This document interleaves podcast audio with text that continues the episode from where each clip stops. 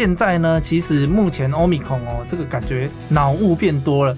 其实大家看欧米孔哦，它在小朋友引起这么严重的一个神经症状哦，其实它是一个神经侵犯比较强的一种变种株了。所以脑雾的症状、疲倦的症状、失眠的症状变多了。那最近从 BA 一到 BA 五哦，也发现哦，喉咙痛的人变多了。嗯，所以呢，它这个症状改变哦，其实我们长新冠哦也很多，就最近跑出来是说哇，喉咙超痛，痛得要命。然后后来是失去声音，像我有遇到病人，就是整个声带都发不出声音，而且呢，持续了三个多月。健康资讯众说纷纭，什么才对？不妨聆听梁医的双重观点，带您轻松辨别健康知识。欢迎收听《健康问梁医》。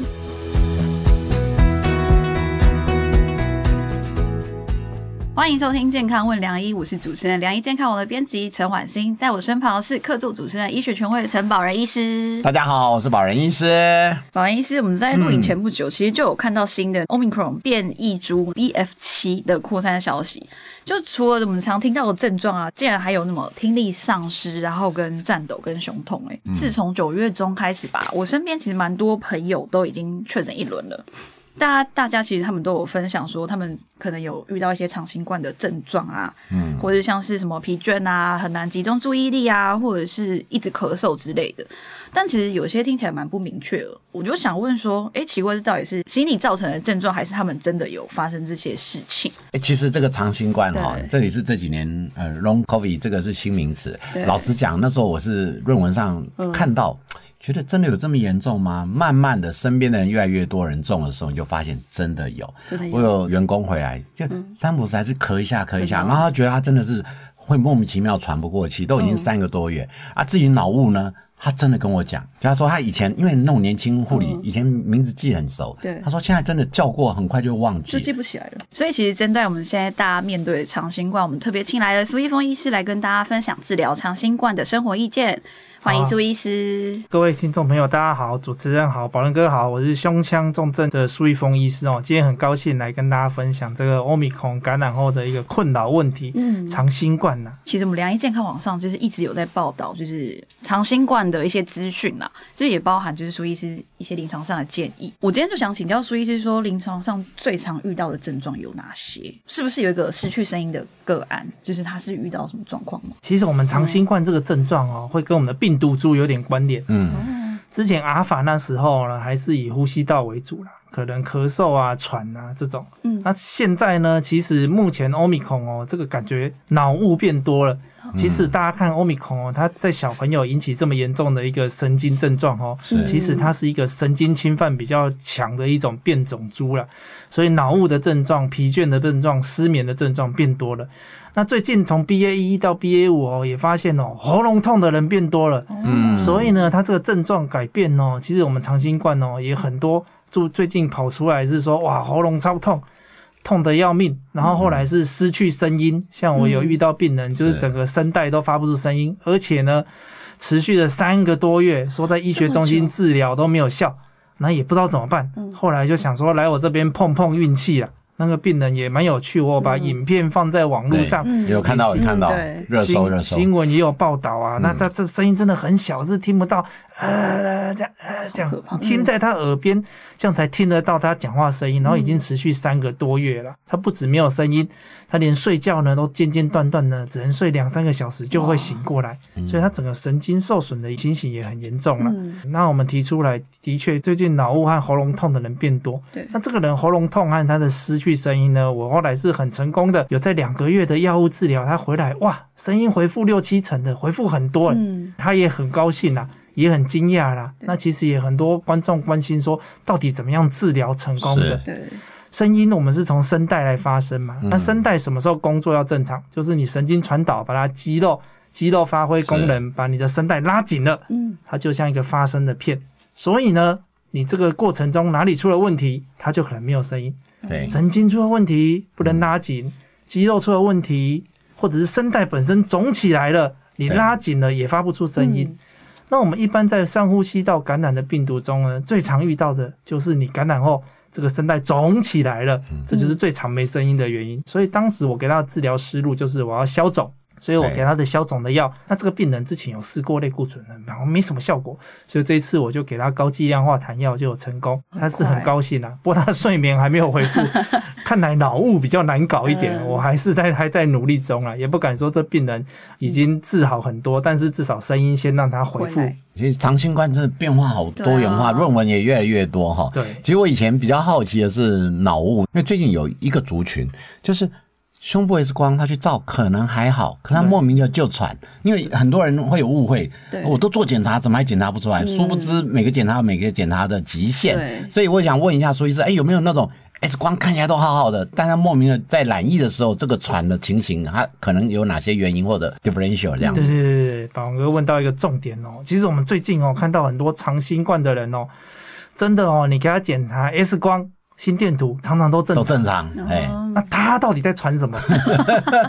我们不总不能说你是神经病在传，不行啊。有些病人很委屈，哎，我其实看到很多病人来找我，哎。他说：“医师啊，我就是很喘，可是呢，我去看病呢，心脏科检查完说我没事，胸腔科也说我没事。这种下一步会被转去神经科，我再跑急诊，焦虑。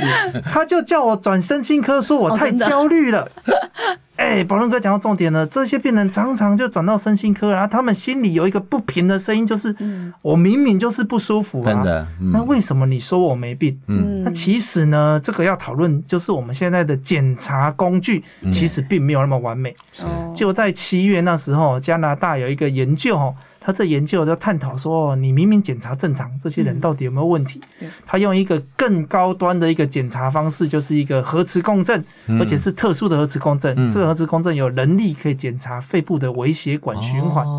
结果他一做呢，哇，发现许多人肺部的微血管在感染之后呢，这个循环都会变细呀，循环不通啊，然后怀疑是不是血管受损或血栓啊，可能就是这些人传的原因。那这些人呢，只是这些微血管变细，所以你去照 X 光会是正常的，你去甚至做电脑断层也会是正常的。但是他们就是传呐传呐。那我们最近遇到一个更夸张的例子哦，因为我把这个文章有写出来，脸书上给民众分享嘛。结果呢，就一个从台南来的一个慈父啊，他女儿就是感染完长新冠了，高二而已，结果呢就变成喘的没有办法走路，就要坐轮椅。然后一动就喘，一喘喘了三四个月，中间曾经住进医学中心，从头查到尾，核磁共振、肌电图啊、电脑断层啊，什么你心心脏超音波，你想到了能做的全部都做，做完了就跟他说正常没事，嗯，我们查不出你的女儿喘是什么原因。他看到的这一我的这篇文章，仿佛看到溺水看到一根浮木一样。那一天早上就从台南。推着轮椅把女儿坐高铁送来我们台北我的门诊啊，我看了当然很难过，也想说能不能帮忙他。那加拿大这研究只有告诉我们说他发现这个问题，没说怎么，他没说怎么处理啊，因为他刚发现而已嘛，全世界没人知道怎么处理嘛。那我动脑筋想一想，后来觉得我们其实有一个可以扩张肺部血管的药物，是，只是它常常被误用，叫做威尔刚。嗯，对，常常他高山病或者是也是在用这个，对对，宝仁哥说对，就它是可以扩张肺部血管，绝对不是只有扩张男生的血管而已。当时我就跟爸爸说，我们试看看这个药好不好？是，爸爸觉得 OK 啊，他都从台南来了，就是不想放弃嘛。嗯，他后来就传讯息给我。他女儿吃到第二次的时候就很有感觉了，嗯，隔天就走路去补习班上课了。哇哦！所以呢，其实我们这样子也给很多民众一个方向，就是你就算 X 光或心电图检查正常，真的不代表他没有病。嗯，这些病人没，这些民众没有装病，只是现在的检查工具有极限，而国外的用着这个特殊核磁共振检查法，台湾目前。没有任何一家医学中心或一台机器做到，所以在台湾是没有办法检查出来的。大血管的有办法，但是这种很小小血管呢，它就真的没办法检查出来。所以这些病人也有点像无头苍蝇啊，他们也不喜欢被人家当做是身心科的问题啊，他们真的很喘。对对，新冠疫情到现在，但治疗方式不断，像防疫查、清冠一号。最近超热门，那我不知道苏医师来看这个事情，你你觉得这个的角色，你你放的角色是怎样？我们就平心而论。其实哦，我相信中医应该有它的治疗角色啦。是隔行如隔山，我们还是相信实证为主啦。那清冠一号呢，其实他做的研究呢，老实讲。还不够多啦。他做的是少数十几个人的个案研究，然后还有一些动物实验、细胞实验，但是呢，大型的临床实验做的不够多。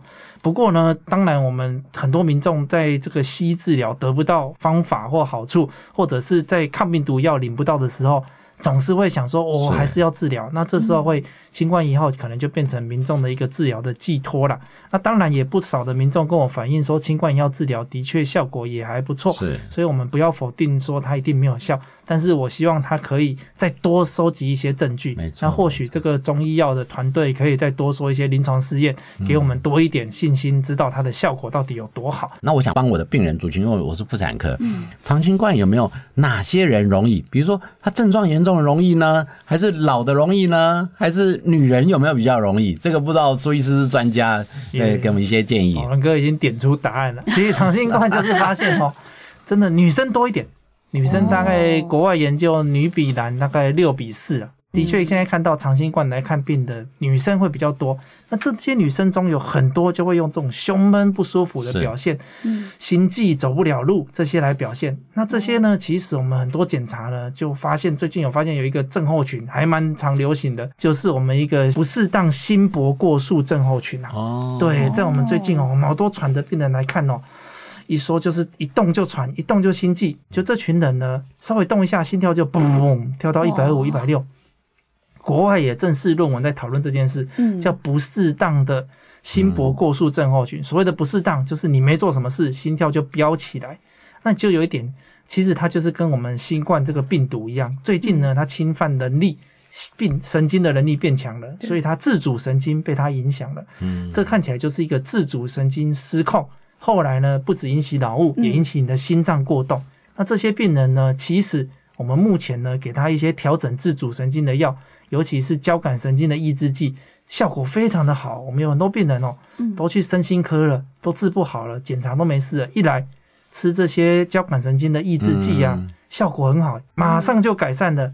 但是呢，也有一个比较麻烦的，就是有病人吃到现在两三个月了，还在吃，说一停药没多久就会复发。哦有点麻烦，就是他的这自主神经失控哦，嗯，似乎药物可以压下来，但是什么时候会回复哦？目前还不知道。这长新冠拖很久，那是不是多久没好之后就不会好了吗？目前来说哦，长新冠哦，其实这个还有点麻烦。对，中国大陆的研究哦，他们说他们长新冠的病人哦，两年的追踪还有五成的人留着，就是他有长新冠，结果他有一半的人拖了两年。所以到底会拖多久啊？目前不知道。但是中国这篇研究的确是目前追踪最久的研究，但是它追踪的病毒株又不太一样。嗯，那现在欧米孔会多久？大家也不知道。但是至少看到的是，似乎这个长新冠症候群在临床看到维持三个月、六个月都还蛮常见的。不过刚刚有提到那个长新冠女生好像比较多。对，其实以前只要讲到女生比较多，第一个就会来检讨我们的荷尔蒙 是不是我们荷尔蒙惹出了问题。我就分享一下我们这边的妇产科。以前哈我在这三年来，如果女生说打完疫苗以后月经乱，我都会说啊，这应该没什么影响，都安慰回去。就后来今年开始论文全部出来了，不好意思，还真的是有关系，大概将近六成都会有月经的混乱。但是呢，它多数是以时间拉的比较晚一点，跟量有的是变少，这是主要表现。那当然变化就很多元化，在影响荷尔蒙这一块倒是还蛮有趣的。但我有一个前提一定确认，就是怀孕的妈妈可不可以打疫苗？答案是。一定要打，该打就要打，因为你如果不打，你变成重症的机会是高很多了。这是我帮我的荷尔蒙讲一些话。那其实我接下来想问说，新冠肺炎导致的肺纤维化会不会是永久的伤害吗？还是其实我们可以靠什么饮食啊，或者一些生活来改善？这个新冠肺炎哦，的确在这一阵子和之前哦，去年的流行造成了还蛮多的肺纤维化的患者的出现呢。嗯，那一般来说呢，肺纤维化呢，我们其实大家都闻之色变呐，因为之前都有很多研究说。肺纤维化得了就哇，几乎宣判死刑呐！什么肺纤维化的病人的存活比这个癌症还要短呐？对，但是我们还是要讲，新冠造成的这个肺纤维化跟过去讲的肺纤维化有点不同。以前讲的肺纤维化呢是一种慢性病，所以这种肺纤维化呢会越来越严重。但是这种新冠产生的肺纤维化，它是由于一次的急性感染后面的发炎造成的肺纤维化。那这种发炎造成的肺纤维化呢，基本上在感染刚发生那时候就是顶点了，嗯，接下来就是慢慢修复，慢慢修复。它跟一个慢性病不一样，因为慢性病是一直变差，它反而是一直变好。但是呢，变好的速度呢，有两点决定：一是你当初感染的严不严重，嗯，你感染的越严重，哇，后面产生的肺纤维化就会越明显。那我苏医师最近有很多这种肺纤维化的病人呢，以前医学上呢都会倾向观察，观察就好。但是我最近有很多我都积极给他治疗。给他这个抗纤维化药物，哎，结果效果非常好呢。嗯，所以呢，目前我的经验是，纤维化的回复虽然你有一个天然的回复速度，但这速度很慢。如果用药物介入，会对你的愈后比较好。那这个药物介入呢，越早介入越好。我曾经有一个病人呢，他以前在别的地方治疗，就别的地方是采取等他自己好，结果他的肺纤维化都没有改善，他等到第八个月。才来我这边治疗，此时我给他吃纤维化的药，已经都没有效了，吃到现在半年了，一点改善都没有，对他也是觉得很难过。因为我们要知道，抗纤维化的药物是针对纤维母细胞，是让纤维母细胞不要做出纤维，没错，贴在肺部上。那你已经做出来的纤维了，来不及，来不及了。那你在前面纤维母细胞正在做事的那半年，你不赶快抑制它，你等到半年后。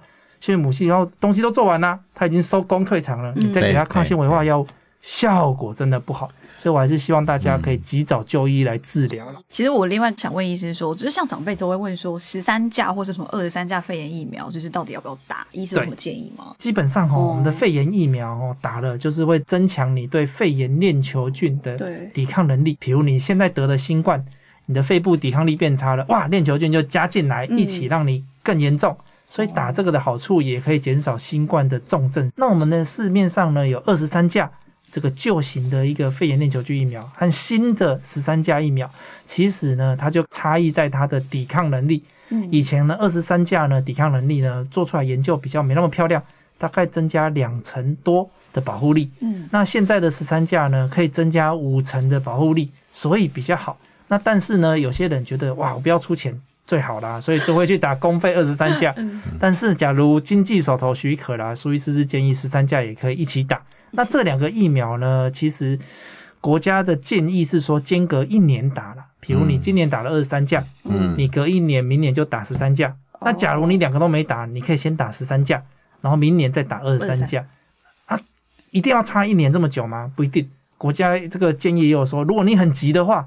可以隔三四个月就打。哦，对，也都是可以，所以我想在这个。呼吸道肆虐的这个时代啦，大家当然疫苗能打就打。那老人家呢，尤其我们会建议呢，你不要只打新冠疫苗，你要应该连这个肺炎链球菌啊，还有最近的流感疫苗啊，都打一打，才是一个最安全的一个做法。像我们最近流感十月也开始开打了嘛，有一个好处，以前妈妈很怕打疫苗，在新冠疫苗的训练之下，现在都主动问，哎，可不可以打？开打，他们还抢着打，所以也提醒大家，流感季到了，该打还是要打。相信大家听到这边都还意犹未尽，但节目。已经来到了尾声，下一集还会跟大家聊防老、抗发炎的食物主题，可别错过喽！今天谢谢苏医师的精彩分享，谢谢两位主持人，也谢谢健康问良医的听众朋友。喜欢我们的节目内容，欢迎大家下载本集的健康问良医，并订阅良医健康网的 YouTube。我们每周五晚上八点会准时播出，别错过跟你我有关的健康新知哦。如果没有打疫苗，赶快打疫苗。那来不及打，听我们的 Podcast 也跟打疫苗是一样喽。下次见，拜拜，拜拜。不想错过健康问良医吗？欢迎订阅良医健康网的 YouTube 和 Podcast 商周吧，期待你我在空中相会哦。拜拜。